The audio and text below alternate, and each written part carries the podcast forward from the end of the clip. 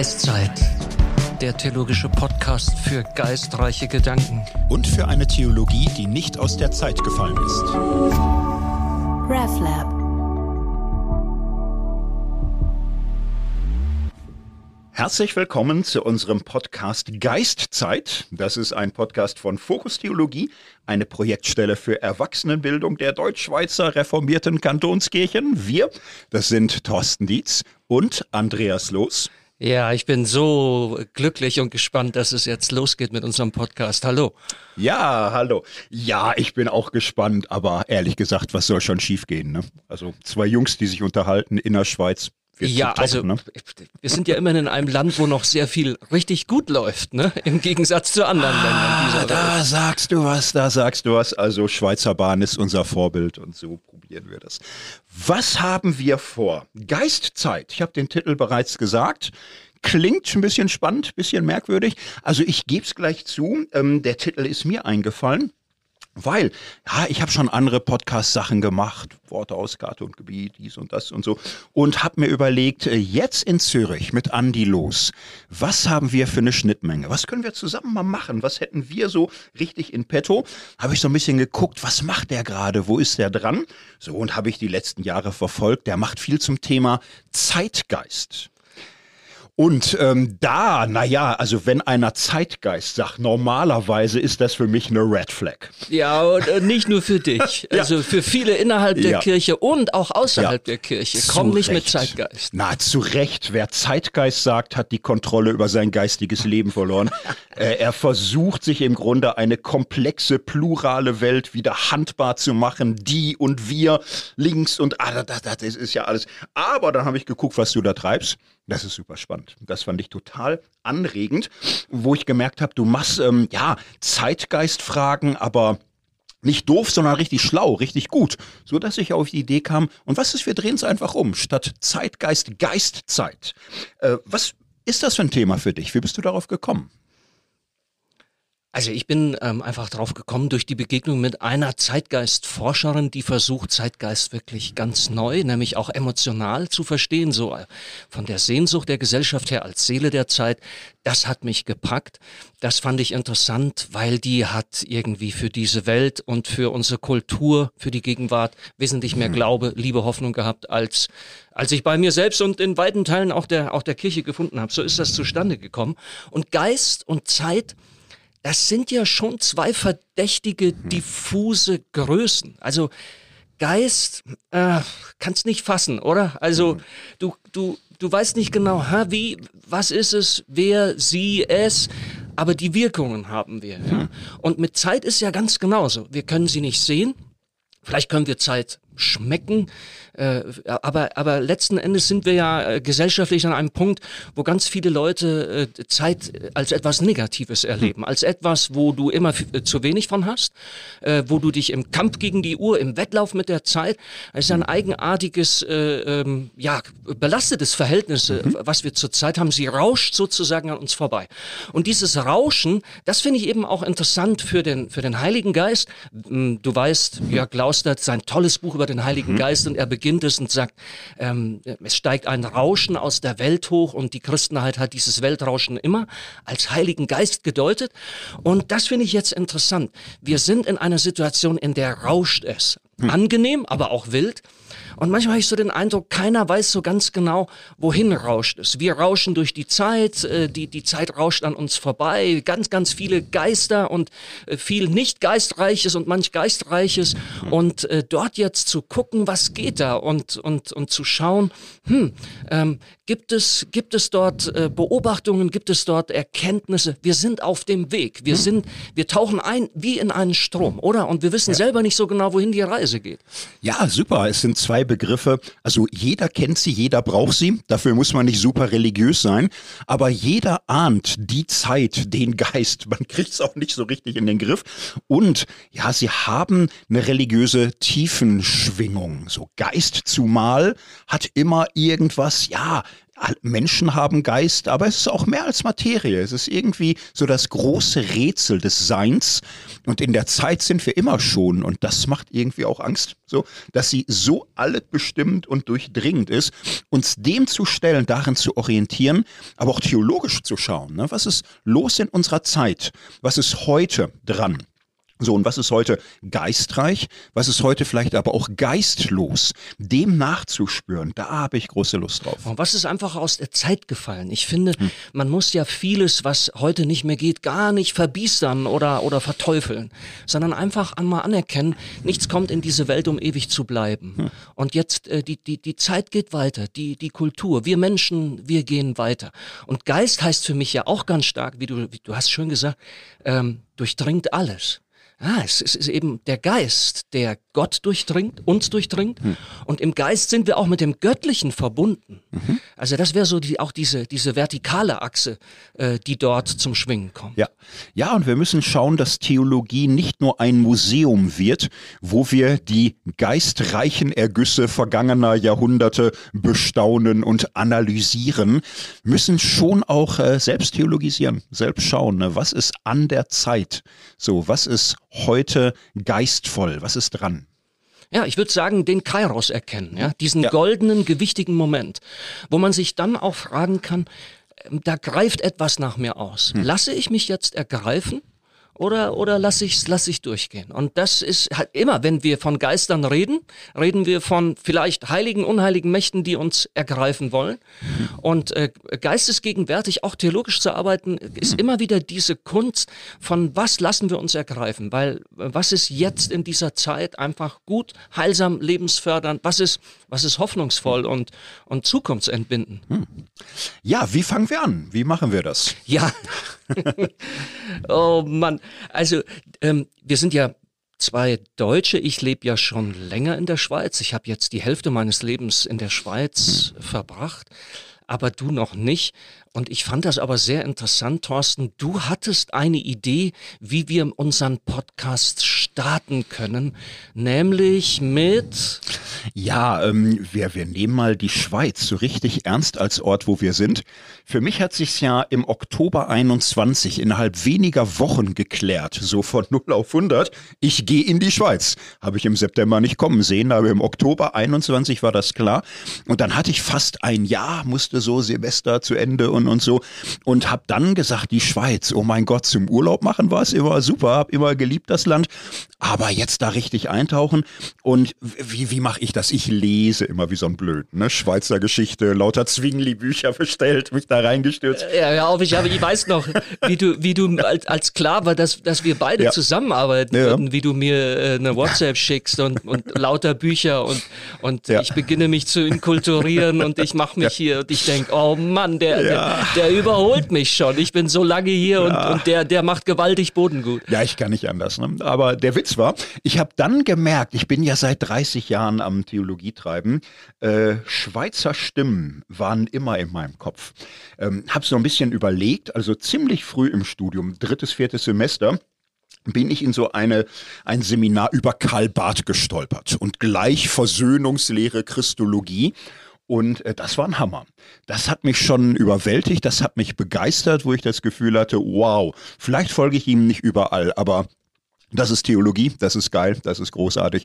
Und äh, diese Bad-Begeisterung, ähm, manchmal auch Ablehnung, aber überwiegend äh, diese Elektrisierung ist etwas, was mir geblieben ist. Ich weiß, ich kann nicht sagen, wie viele Dutzend Bücher ich von ihm gelesen habe, aber immer mit Spannung. So, das war so meine früheste Phase im Studium. Ich bin dann nach Tübingen gekommen und habe da eine Tübinger Theologie kennengelernt, die war biblisch orientiert, die war exegetisch, die war historisch und auch kritisch und da stand im Hintergrund immer so einer, wo man sagte, ja, der war weder fundamentalistisch noch liberal, der hat so eine biblische Theologie geprägt, Adolf Schlatter. Und das war in Tübingen eine Entdeckung für mich, dass ich dachte, ja, so kann's gehen. Ich habe äh, erst nach Jahren irgendwie so richtig gemerkt, hoppla, der ist ja Schweizer irgendwie. Ja, war dann ewig in Tübingen und so, man hat es nicht immer gemerkt. Aber nein, auch das ist wieder einer, der mich 25 Jahre begleitet hat, eine Schweizer Stimme. Gleichzeitig habe ich damals so im Umfeld geguckt, ich kannte so Leute, die haben immer so gesagt, der großartigste, wirklich christliche Denker unserer Welt, das ist Francis Schaeffer. So habe ich Bücher von dem gelesen, aber nach paar Versuchen gemerkt, da komme ich gar nicht mit klar. Das ist, geht gar nicht, gar nicht, ehrlich gesagt. Also fundamentalistische Theologie wurde mir Mitte der 90er Jahre klar, das funktioniert nicht. Das ist ein ja, amerikanischer Theologe. Ähm, ich fürchte, viele in der Schweiz wissen gar nicht, der war über 20 Jahre lang hier in Labrie am Genfer See. Der hat in der Schweiz im Grunde ein Denken entwickelt, was sehr einflussreich wurde im nordamerikanischen Evangelikalismus, ich würde sagen Fundamentalismus, aber auch für die christliche Rechte. Ich fürchte, es ist der Theologe, der lange in der Schweiz gewirkt hat, der die höchsten Auflagen von allen hat, sicher mehr als Bart Brunner und viele andere zusammen. So, dann ähm, habe ich Ende der 90er Jahre im Studium so eine Art persönliche Weitung erlebt. Ähm, das kam ganz witzig. Ich habe mich mit Terstegen beschäftigt. Pietist und habe dann so in der Beschäftigung 96, 97 gemerkt, da ist so was Mystisches dran. Und da war ein Autor äh, so da ganz entscheidend dabei, mir dafür die Augen zu öffnen, Walter Nick. Walter Nick, äh, Schweizer Theologe, schon wieder, wieder Zürich. Ich habe Ende der 90er Jahre knapp 20 Bücher von dem gelesen. Lauter Bücher über Mönche, über Heilige, über Mystiker, über alles Mögliche. Es war so mein Guilty Pleasure, äh, ständig dieses bisschen verbotene Zeug zu lesen. Ich lebte in einem frommen Bekenntnis-evangelikalen Haus, aber ähm, diese Intimität mit Gott, da war Walter Nick ganz, ganz wesentlich für. So, das waren ein paar Beispiele. Was ich an der Schweiz so faszinierend finde, sie ist ja klein, darf man sagen, glaube ich. Ne? Also ich Ja. komme. Sie ist Ja. klein, aber wenn Ja. du nur schon rein landschaftlich, geografisch durchfährst, hast du den Eindruck, es ist so dieser Effekt wie, wie bei, äh, bei Harry Potter. Hermione Granger, die, die hat so ein Zelt oder so eine Tasche und, und das Zelt, das sieht von außen ganz, ganz klein aus. Und wenn du aber durchgehst, entfalten sich Quadratmeter an, Ja. an, an tollem Wohnraum. Die Schweiz ist tatsächlich äh, ganz genauso. Wenn man drin ist, äh, erlebt man sie viel, viel größer, als wenn man von außen auf die Landkarte schaut. Mhm. Und ich glaube, unser Eindruck ist, das ist so mit vielen Aspekten in der Schweiz so, oder? Das ist Mhm. Ja. auch mit der Theologie. Das ist vielleicht rein zahlenmäßig von den Gesichtern und so weiter, ist das, ist das jetzt nicht äh, die, die, die große Masse. Aber der Einfluss, es Mhm. ist wie, als würden sich auch entscheidende Entwicklungen der Theologie des 19. und 20. Jahrhunderts, als hätten die sich Würdest du sagen, wie in so einer Nutshell in der Schweiz Ja. ereignet auch? Und man kann das sozusagen wie so, ja, in einer, in einer ja, wie so im Kleinformat und dann aber auch sehr äh, einflussreich über die Grenzen der Ja. Schweiz hinaus? Genau, die Schweiz ist eine Art äh, Welt en Miniatur. Es ist alles an Strömung hier. Wortgottestheologie, liberale Theologie, fundamentalistische Theologie, pietistische Theologie, katholische, feministische, also nehmen wir allein katholische Theologie mit Hans Küng und Hans-Urs von Balthasar hat die Schweiz äh, zwei Denker hervorgebracht, die im Grunde den rechten und den linken Flügel kongenial abbilden. Äh, für alle große Fragen findest du einen genialen schweizerischen Entwurf, wo man das lernen kann. Und das war meine Idee. Lass uns mal eine Schweizer Reise machen. Ist seit Goethe so ein deutsches Ding, man macht Schweizer Reisen. Man guckt sich das an und man kann in der Schweiz die ganze Welt finden, weil, das finde ich so sympathisch in der Schweiz, sie hat zum einen das Charisma einer ungeheuren großen Offenheit. Sie ist nicht so von sich selbst äh, äh, vollgestopft wie Deutschland, wo man sich sehr um sich selbst dreht, was schon so viel los ist und so ist. In den USA fürchte ich auch das Problem. Dafür ist die Schweiz dann doch irgendwie zu sehr mittendrin. Äh, man ist mehr in der ganzen Welt und muss sich mit allen Weltströmungen beschäftigen. Und man macht eben aus allem jeweils was Eigenes. Und wenn man das hinkriegt, sehr offen zu sein, aber auch so, so ein bisschen Eigensinn behandeln und selbst was zu machen, dann ist das sehr, sehr produktiv. Ja, und das ist unser erster Rundgang, unsere erste Einheit, unsere erste Staffel vielleicht. Theologie in der Schweiz. Wir orientieren uns mal, welche Grundströmung gibt's heute in der Theologie und werden das so Folge für Folge mal durchsprechen. Also kann man ja auch ehrlich sagen, es ist ja für uns beide auch eine super Weiterbildung, für die wir noch bezahlt werden. unsere Hoffnung ist natürlich, dass für die gegenwärtige und zukünftige Theologie, für unsere Hörerinnen und Hörer dabei ganz viel abspringt. Wenn wir selber uns auf die Reise begeben in, durch die Schweizer äh, Theologie. Magst noch kurz was dazu sagen? Äh, ich meine, wir beide sind, soll ich jetzt sagen, weiße Männer, schon ein bisschen älter. Wir werden hauptsächlich schon Männern begegnen. Oder haben wir da auch irgendwas im Petto, wo wir das ein bisschen ergänzen und ausgleichen können? Naja, absolut. Ne? Also zunächst mal muss man echt sagen, wir sind weiß, wir sind Männer, wir werden alt, wir sind cishet und so weiter. Ne? Also es gibt viel zu viel Gequatsche von uns im Internet, es ist fast voll. Aber ich würde sagen, unser Anspruch muss ja sein, wir wissen es wenigstens. So, für mich ist das eine Entdeckung der letzten zehn Jahre.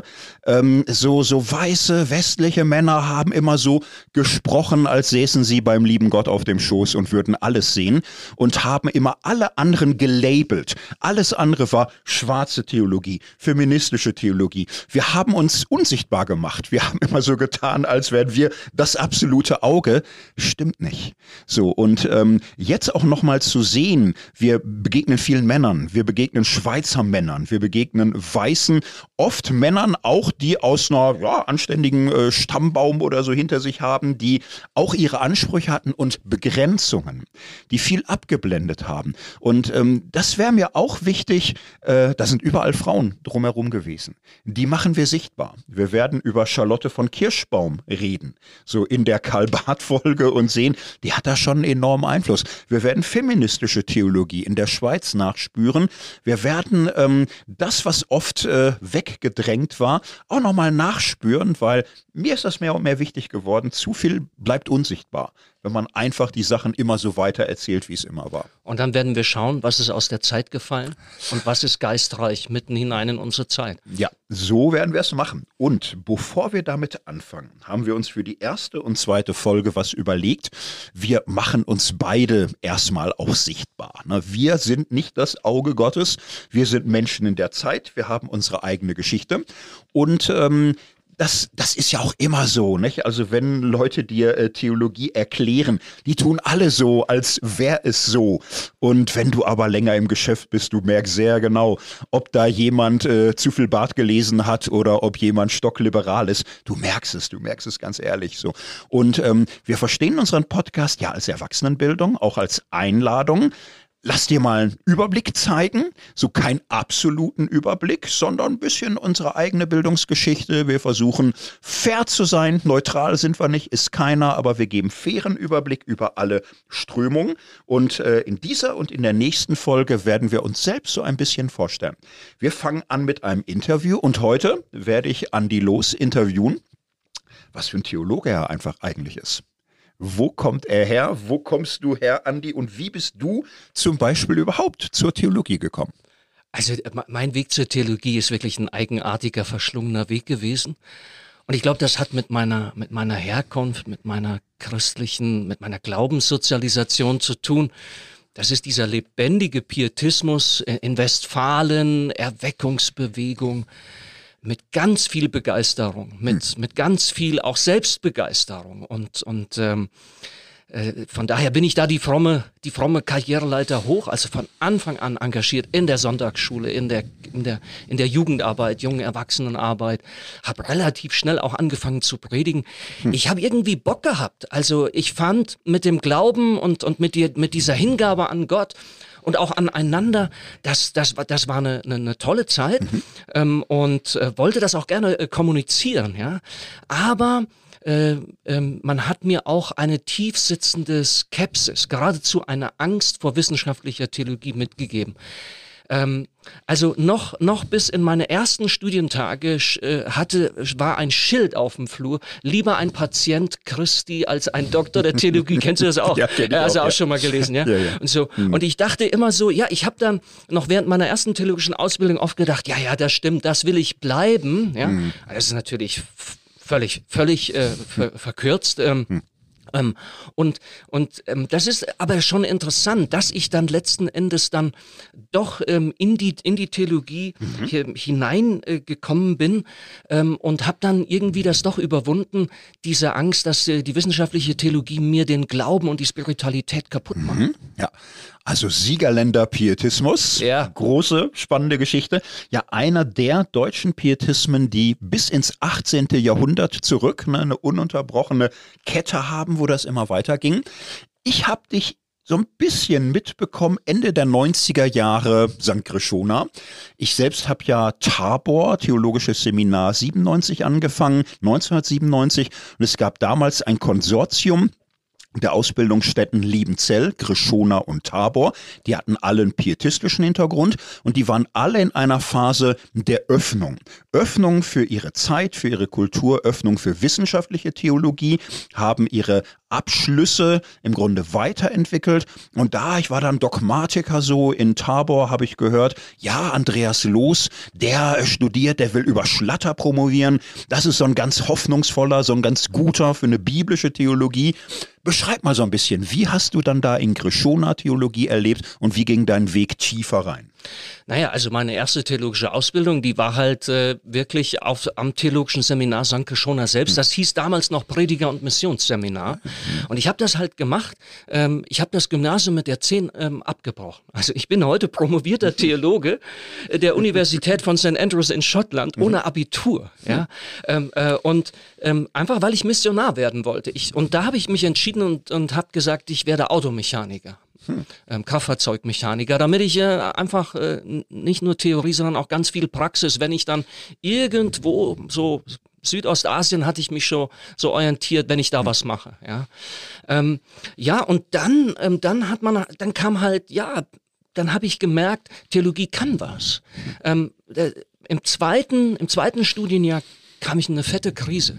Und zwar eine Vorlesung ähm, über Bibel, Glaube und Bibelkritik.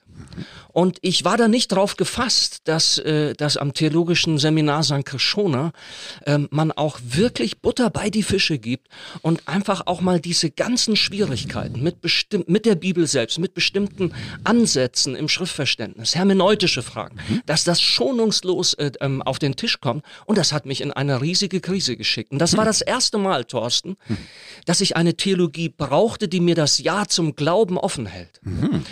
Ähm, und das wäre jetzt eine hochspannende Sache, da weiter nachzugehen. Ich habe damals so ein bisschen Johann Georg Hamann kennengelernt, den Gedanken der Kondeszendenz, der Herabneigung, der, der zuvorkommenden, herunterkommenden Liebe Gottes und habe damals geschnallt, ähm, äh, dass, dass die Bibel so ein, ein, ein, ein mehrdeutiges, nicht eindeutiges, so ein chaotisches, so ein wildes Zeugnis von der Geschichte Gottes mit den Menschen ist, das ist, das ist nicht ein Zeichen dafür, dass sie keine göttliche Autorität hat, sondern genau umgekehrt.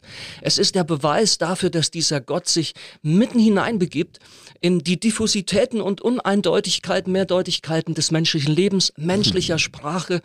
Ähm, und das war so der Punkt, wo ich gemerkt habe, ähm, Theologie und Spiritualität, das beflügelt sich gegenseitig. Und das ist, glaube ich, bis heute bleibender Aspekt. Mich interessiert Theologie und auch wissenschaftliche Theologie sehr, aber es gibt so einen Punkt, da ist es, da ist es so ein, ein, ein, ein Glasperlenspiel, wo man sich wie mit sich selbst beschäftigt und wo ich nicht sehe, dass das irgendwie noch relevant ist äh, für das Leben. Mich interessieren in der wissenschaftlichen Theologie die Punkte, wo, wo, wo Theologie auf Leben trifft und umgekehrt. Ähm, die, wo, wo, wo, wo Gott, wo Glaube, wo Religion in, ins Leben fällt. Und was passiert dann mit, mit uns, mit, mit unserem Gottesverständnis, mit unserem Selbst- und Weltverständnis? Das ist bis heute so eigentlich so das, das lebendige, das, das, auch das nervöse Zentrum ähm, meiner ganzen Theologie. Und das habe ich damals bei Adolf Schlatter dann auch gefunden. Ja? Adolf Schlatter als einer, der sich Gedanken gemacht hat über den Atheismus in der Christenheit, ähm, äh, ähm, der, der versucht hat, ähm, ähm, Bibeltheologie und, und gegenwartsbezogene Theologie miteinander zu verbinden. Ein großer Lehrer der Kirche. Ähm, und deswegen bin ich dann ähm, an eine Promotion über ihn äh, rangegangen und das, das war eine große Entdeckungsreise für mich. Ja, spannend. Da haben wir ähm, wirklich ähnliche Quellen in der Zeit entdeckt. Eine pietistische Theologie, die äh, schlauer ist, als die Leute denken, die tiefer ist, als man sich so vorstellt. Man hatte damals oft so Vorstellungen, so Bibelschulen, da ist immer Kopf ab zum Gebet oder so. Nee, war damals nicht, ist heute auch nicht. Da haben wir schon uns harten Fragen Gestellt und so haben viele gar nicht mitgekriegt. In der frommen Welt nicht, in der Uni-Welt nicht, aber war wirklich wahr. Ähm, Schlatter hat dich dann da fasziniert, Klaus Bockmühl, glaube ich auch, ne? Ja, ich bin über Klaus Bockmühl an Adolf mhm. Schlatter gekommen. Ich habe während meines meiner ersten Ausbildung, theologischen Ausbildung in den vier Jahren, bin ich mit Schülern von Klaus Bockmühl mhm. in Kontakt gekommen und auch er äh, hat äh, hat ja so eine umstrittene Barth-Interpretation vorgelegt, Bultmann-Interpretation in seinem Buch Atheismus in der Christenheit, wo er die die Frage nach der Unwirklichkeit Gottes in der mhm. Theologie aufgerissen hat. Das fand ich bei ihm spannend. Über ihn habe ich dann in Vancouver, ich konnte ja in Deutschland nicht weiter studieren ohne Abitur. Ja. Hm. Also nach vier Jahren am Prediger Missionsseminar St. Krishona, da war eigentlich für mich dann Schluss. Und dann hat aber die Witwe von Klaus Bockmühl hat gesagt, du Vancouver Regent College, dort gibt es zwei Lehrstühle für Spiritual Theology. Das gab es damals äh, Mitte der 90er Jahre. Gab's, hab ich, wusste ich gar nicht, dass es sowas gibt. Das hat mich natürlich total gezogen. Dann bin ich rüber nach Kanada und habe dort eben dann meine ein großes Projekt, viele Arbeiten über die Theologie Klaus Bockmühls geschrieben. Mhm. Klaus Bockmühl hat mich dann auch fasziniert, weil er eben den Heiligen Geist ganz stark mhm. entdeckt hat, äh, auch für die protestantische Ethik, seine große Untersuchung ähm, über, über die protestantische Ethik und wie er eben ähm, kritisiert, dass eigentlich insgesamt die protestantische Theologie das Wirken des Geistes viel zu einseitig an das Wort Gottes und an die autoritativ äh, äh, genehmigte Auslegung des Wortes Gottes bindet. Und ähm, er macht dann, er wagt es sogar und sagt, für die Ethik heute, wenn sie Gegenwart situationsbezogen sein will, brauchen wir Geistesleitung. Mhm. Ähm, das fand ich alles ganz, ganz spannende Dinge, denen ich da nachgegangen bin. Ähm, ja, und so bin ich dann äh, eigentlich auch ähm, als Nebenzug an, an Schlatter gekommen, mhm. habe dann in Vancouver ähm, meinen Doktorvater kennengelernt und der äh, hat dann gesagt, er hätte Interesse, was mit mir über Schlatter zu machen. Mhm. Und dann hast du promoviert über Schlatter in Schottland. Ne? Wie, wo, wo bist du da gelandet? Ja, das ist die Universität von St. Andrews in Aha. Scotland, where you're driving through the roundabout. That's the Scottish accent. Und ich liebe die Schotten. Ich, mhm. ähm, also das war eine ganz, ganz tolle Zeit da an der Nordsee die älteste erste Universität Schottlands. Ich wusste gar nicht, äh, dass das, dass das so eine Art Elite-Universität gewesen ist. Hat dann in den letzten Jahren auch äh, dann für Furore gemacht, äh, äh, dadurch, dass sehr viele bekannte Leute dort studiert haben. Prince William hatte sich äh, entschieden, dort zu studieren, zog dann viel nach. Das hat die Universität nochmal nach vorne gemacht. Aber die theologische Fakultät war schon immer äh, ganz, ganz stark. Aber das wusste ich alles alles hm. gar nicht. Ich kannte dann nur meinen Doktorvater und bin dann so irgendwie da reingerutscht und hm. sagte, huch, wo bin ich hier gelandet?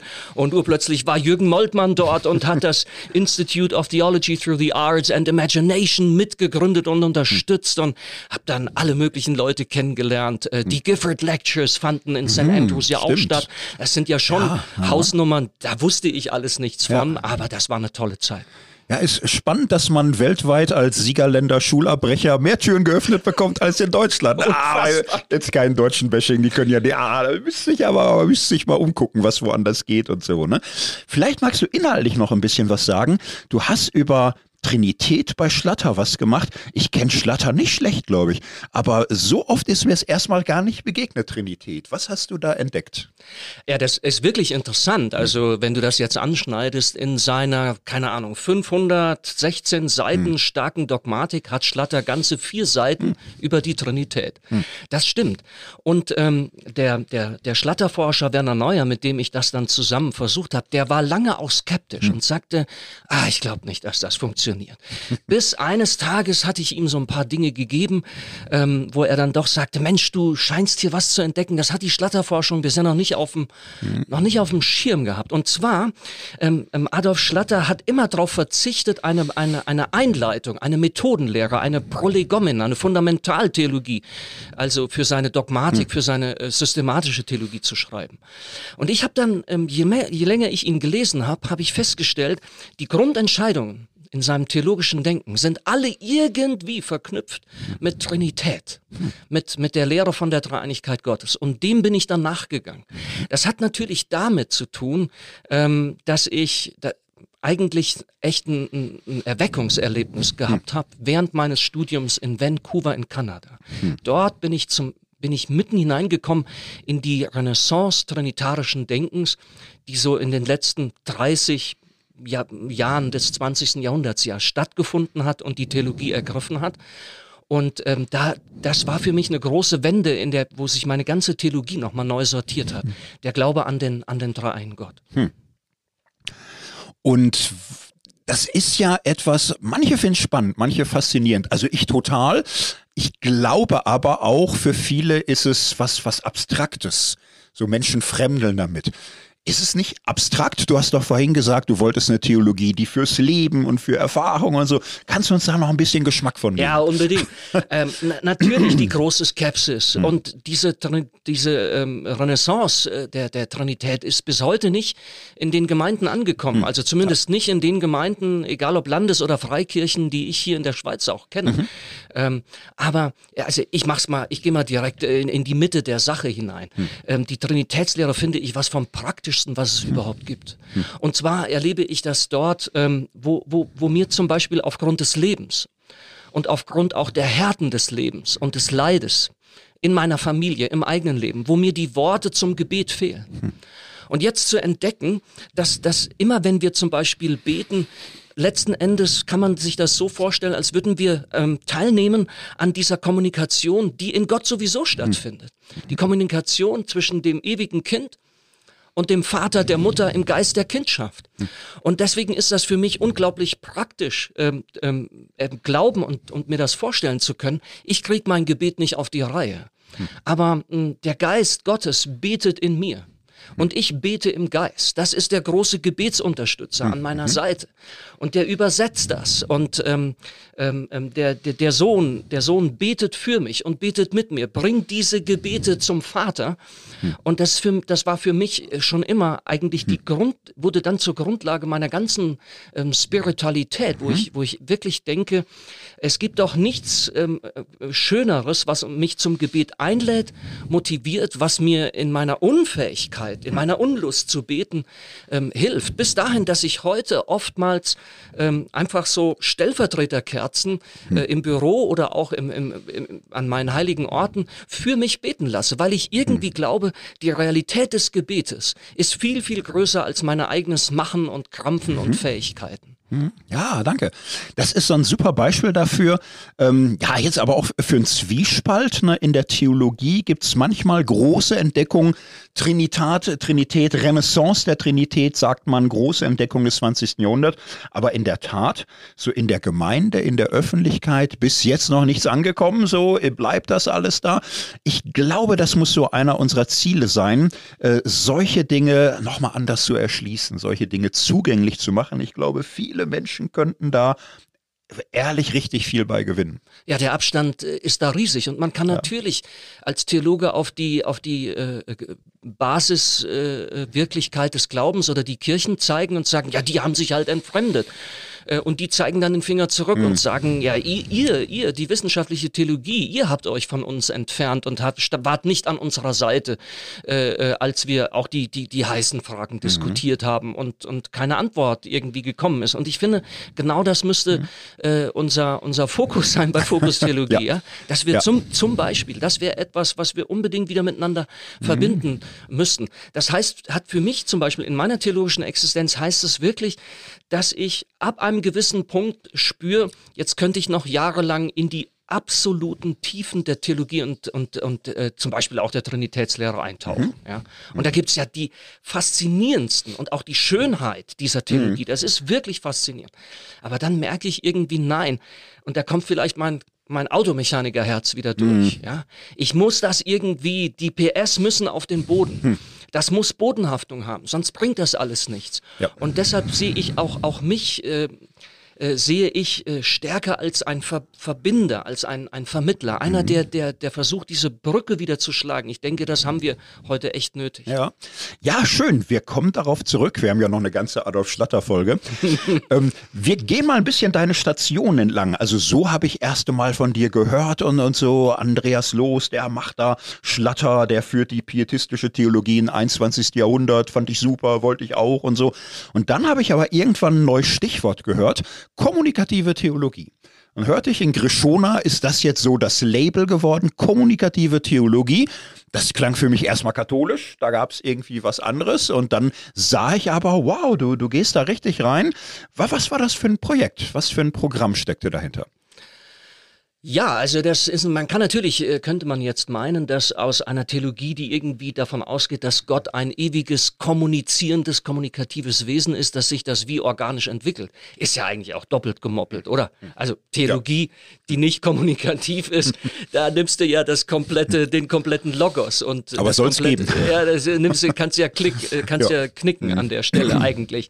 Aber eben, das war die Erkenntnis, nein, es ist nicht selbstverständlich, dass Theologie kommunikativ ist und Ah, jetzt sage ich ein bisschen was Kritisches auch mhm. gegenüber meinem eigenen Erbe. Ich hatte einfach je länger, je mehr den Eindruck, dass konservative Theologie letzten Endes doch davon überzeugt ist. Wir mhm. wissen doch, was die Wahrheit ist.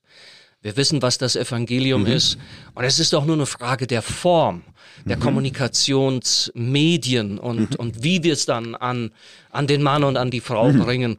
Und das hat mir irgendwie nicht mehr genügt. Und deswegen mhm. war mein Verständnis von kommunikativer Theologie, nein, wir öffnen uns. Ähm, und wir geben zu, wir brauchen einen Diskurs, in den wir eben nicht einsteigen, was das Evangelium, äh, in, einsteigen, indem wir meinen zu wissen, was das Evangelium ist und dann nur noch fragen, wie wir es kommunizieren, hm. sondern in der Kommunikation, im Diskurs mit den anderen hm. ähm, lernen wir auch selber erst wieder unser oder das Evangelium kennen, zum mhm. Beispiel. Ja? ja? Das ist also keine Einbahnstraße, sondern wir brauchen das. Wir müssen es uns sagen lassen. Und zwar von anderen Wissenschaften, ich würde sogar sagen, von den Atheisten. Nichts hat mir so gut getan, als im Rahmen von kommunikativer Theologie auch, ähm, auch mal, auch mal ähm, zu hören, was die guten Gründe dafür sind, eben nicht an Gott zu glauben. Mhm. Wir müssen es uns sagen lassen ähm, von, von, von denen, die, die überhaupt nicht jetzt mit wissenschaftlicher und verobjektivierender äh, Theologie äh, gehen. Also wir haben das eigentlich hat das die Theologie selber nötig, kommu äh, mhm. zu kommunizieren und einen, einen Diskurs mit offenem Helm, mit offenen Augen, mit, mit offenem staunenden Mund zu führen. Mhm. Und dann gucken, was macht das mit uns und wie verändert äh, äh das uns, uns selbst und unsere, unsere Vorstellung von mhm. Theologie mhm. und auch die Inhalt. Ja, ja das finde ich super spannend, weil ich teile genau deinen Eindruck. Es gibt so Leute, die sich nicht vorstellen können, dass sie nicht schon alles geschnallt haben. Ne? Die, die sitzen auf der absoluten Wahrheit und äh, dann fällt ihnen nur ein, äh, lauter zu werden ne? oder aggressiver zu werden oder sonst wie. Ne? Und dass man im Gespräch auch erst wirklich lernt, äh, was man zu äh, wissen glaubt, so dass man äh, nur im Sagen, im Austausch, im Miteinander überhaupt die Worte und die Einsichten findet, die man vorher, was weiß ich, irgendwie spürt oder ahnt. Das finde ich dabei faszinierend. Was für Erfahrungen hast du gemacht mit diesem Programm, mit diesem Ansatz? Naja, ich habe schon ein bisschen eine schmerzhafte Erfahrung gemacht, dass das, was ich gerne hm. so da verwirklicht hätte, das war aus bestimmten Gründen nicht möglich. Ähm, ähm, da gab es, da gab es Widerstände, da gab es äh, Leute, denen hat das so nicht so gefallen. Äh, dann ähm, hast du immer auch genug zu tun. Also ich wäre gerne mit mit dem Dingen richtig, richtig weiter marschiert. Mhm. Ja, es ist so ein bisschen so eine, so eine schmerzhafte Erfahrung. Mhm. Eine andere Erfahrung war äh, äh, durchaus ich glaube, wenn man dann, dass man in, in, in, der Kommunikation, im Diskurs, im Gespräch dann doch auch immer wieder feststellt, mhm. ja, wir haben doch was zu sagen. Mhm. Und das wäre für mich auch für, für, für, für Theologie, für Kirche, äh, für, für, für reformierten Glauben wichtig. Mhm. Ähm, es lohnt sich, wenn wir das Leben und diese Welt und die Zeit auf dem Umweg über Gott bedenken. Und ähm, also vielleicht am, am konkreten Beispiel.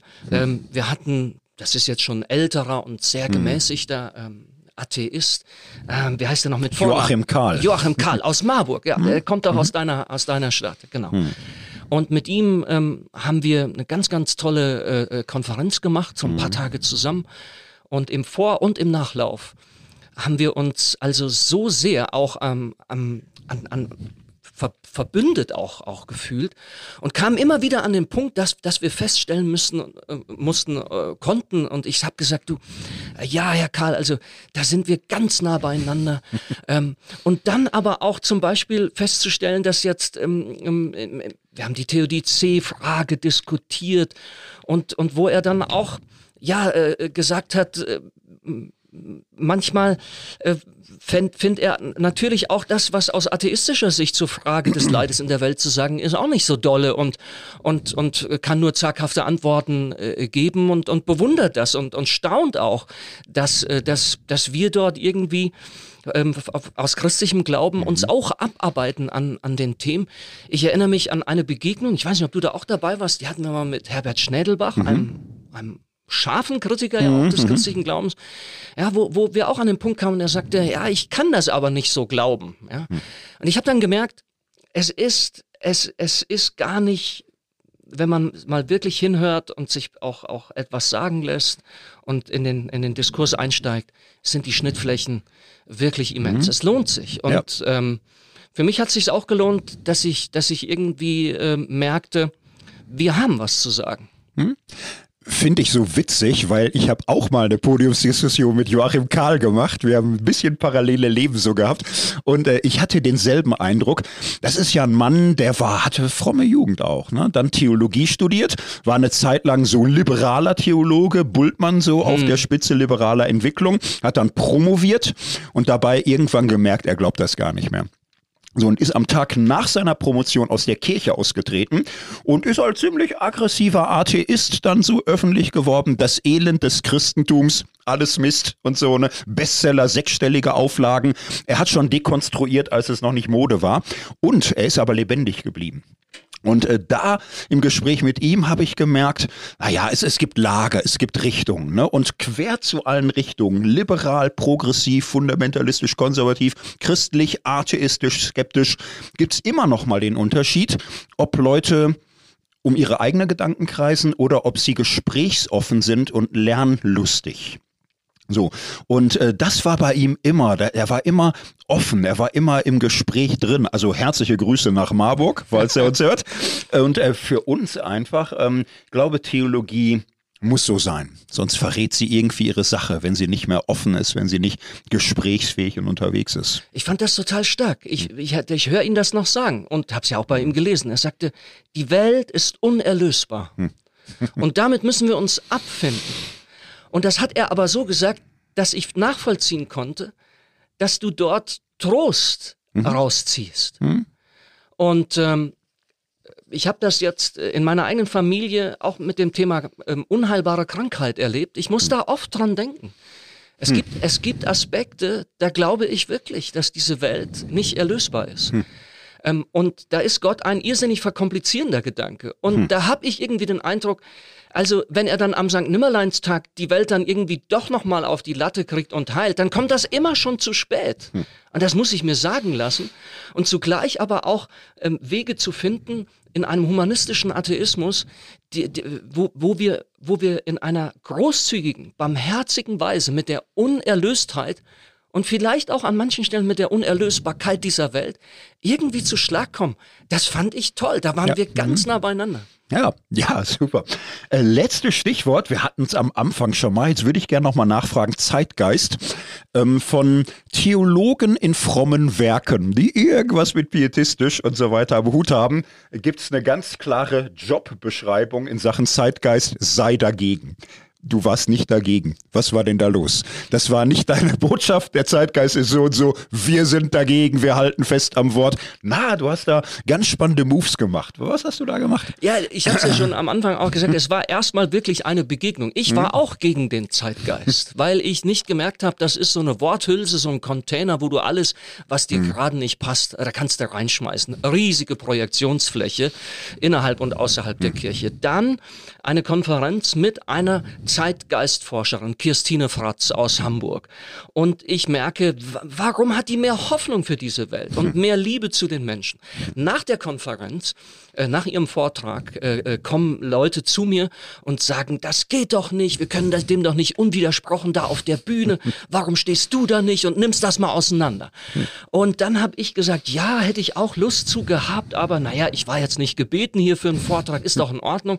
Und dann habe ich aber sofort in der Runde da mit den acht, neun Leuten zurückgefragt, aber gell, sie hatte schon eine Hoffnung für diese Welt, da können wir uns eine Scheibe von abschneiden. Und, und dann habe ich die kennengelernt und habe dann eben gemerkt, man, also Zeitgeist, das ist, das kann ich, das wollte ich mir dann nicht mehr länger leisten, hm. äh, dass ich meinte zu wissen, was damit gemeint ist. Hm. Ja. Zeitgeist, ähm, da reden wir eigentlich ähm, immer negativ drüber. Immer wenn er geronnene Form schon angenommen hat, hm. wenn er verkrustet ist, wenn er fragwürdige Dinge äh, gemacht hat. Und jetzt kommt da eine, eine, eine Zeitgeistforscherin her und die sagt, lass uns Zeitgeist doch mal versuchen, anders zu verstehen. Als, als eine Dynamik in der Gesellschaft, in der Kultur, in unserer Zeit, die uns erinnert an die Sehnsüchte, die wir haben. Die uns erinnert an die unbespielten Sehnsuchtsfelder, die sich zwischen den kulturellen Formationen, wie wir lieben wollen, wie wir konsumieren wollen, wie wir kommunizieren, äh, wie wir wirtschaften und haushalten wollen. Äh, das sind alles immer nur begrenzte Formen und dazwischen bleiben offene Felder der Sehnsucht. Und irgendwann kommen wir in der Zeit an diese Sehnsucht, werden vom Zeitgeist erinnert. Und dann ist der Zeitgeist so diese, diese Sehnsuchtsdynamik, wo Menschen dann sagen, wir brauchen jetzt etwas Neues. Und er ist eine Kraft, eine kreative Kraft für, für Kulturheilung und Kulturerneuerung. Mhm. Nur mal so, so ganz ja, grob. Ja? Super. Da dachte ich, ach, das kann doch nicht sein. Und dann kam ich auf die Idee und dachte, ja, der Zeitgeist hat ja einen eigenen Willen, kann man den jetzt religiös, metaphysisch aufladen? Ah, besser nicht. Aber was ist, wenn der Heilige Geist Allianzen schmiedet mit dem Zeitgeist? Mhm. Ich meine, hey Thorsten, du kennst dich viel besser aus in reformatorischer Theologie und Luther und so. Aber jetzt mal ernst ohne dass der Zeitgeist Luther und alle Leute damals an einen bestimmten Punkt gebracht hätte, wäre es doch gar nicht denkbar gewesen, dass wir Reformation in Wittenberg, in Zürich, in Genf und hast du nicht wo gesehen, erlebt hm. hätten. Es ist doch, es sind doch immer wieder diese, diese Allianzen, dieses Zusammenspiel von Heiligen Geist und Zeitgeist, wo ich doch nur für mhm. dankbar sein kann. Und da hat es natürlich Klick mit mir gemacht und seitdem habe ich nicht nur den Zeitgeist tiefer kennengelernt, ich habe echt, also, äh, keine Ahnung, fast einen halben Meter Bibliothek mhm. gelesen über den Heiligen Geist. Mhm. Und habe auch den Heiligen Geist urplötzlich noch einmal in einer Weise tiefer verstanden, also meine ich mhm. zumindest, mhm. Das ist schon eine faszinierende ja. Geschichte. Also finde ich super Beobachtung und es ist wirklich wahr, muss ich sagen. Die Reformation hat sich mit dem Zeitgeist in, ins Bett geworfen, als gäbe es keinen Morgen mehr. Ja. Total. Wirklich wahr. Das müsste man mal unter diesen Aspekten sich anschauen. Ist tatsächlich so. Das heißt, wo sie Zeitgeist sagt, hast du schon Geistzeit gehört. In gewisser Weise ja. Äh, ja. Hm. Ähm, und ähm, natürlich jetzt nicht. Es andere haben auch gesagt, es ist äh, das Zeitalter des Geistes. Aber mhm. ich habe echt den Eindruck, mhm. ähm, es, ist, es ist die Zeit des Geistes. Mhm. Und es ist nicht nur die Zeit äh, des, des äh, göttlichen Geistes, äh, der, der permanent uns umspielt und sich anbietet. Es ist auch die Zeit des menschlichen Geistes. Ähm, es ist die Zeit für New Work, mhm. für, für neue Formen von Liebe, hm. und Partnerschaft. Es ist die Zeit für neue Formen von, von Spiritualität. Ähm, ähm, und es ist die Zeit auch für kollektive Geister, die dann sagen, wir verbünden uns und dann entsteht eine Dynamik. Ich habe manchmal echt den Eindruck, dass der Heilige Geist in bestimmten Kirchen für Spiritualität keine Formen mehr gefunden hat hm. und die alten haben nicht funktioniert.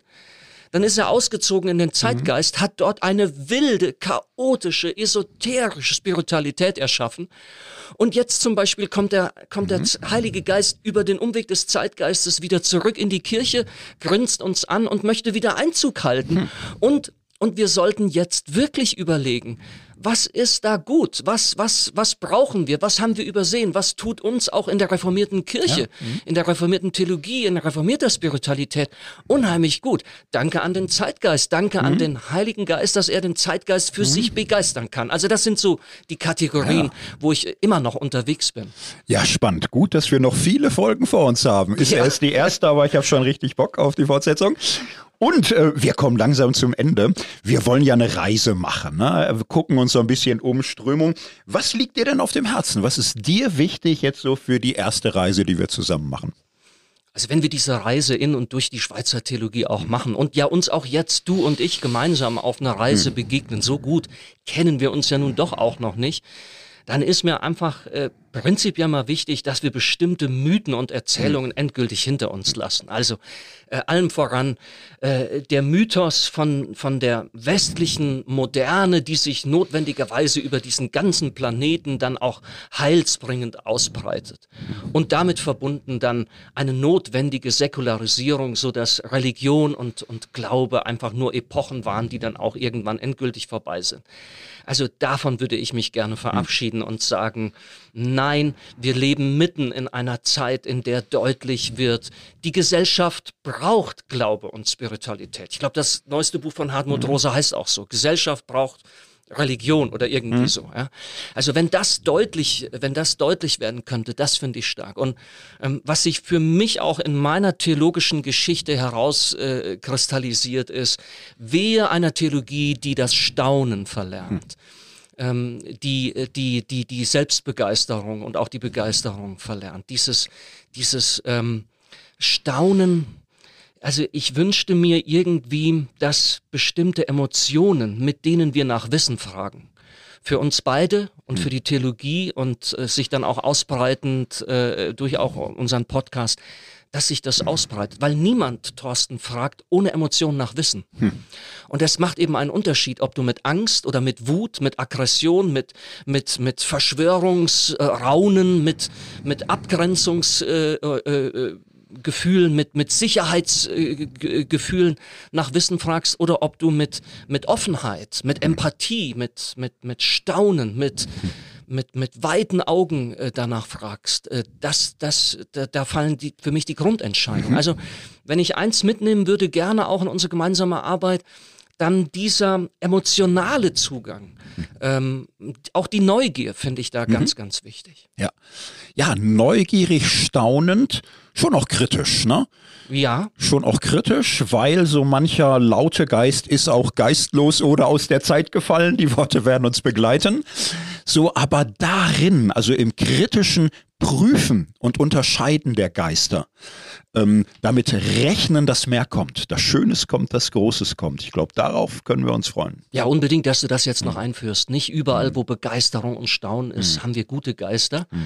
Ähm, und hier jetzt eine, eine nicht angstgeleitete, aber mhm. doch eine, eine von ja. Klarheit und Gediegenheit geleitete äh, Unterscheidung der Geister ja. vornimmt. Das äh, natürlich auch sehr, sehr wichtig. Ja, das ist ein super Schlusswort, ihr lieben Zuhörenden. Vielen Dank, dass ihr mitgemacht habt, den Anfang unserer Reise.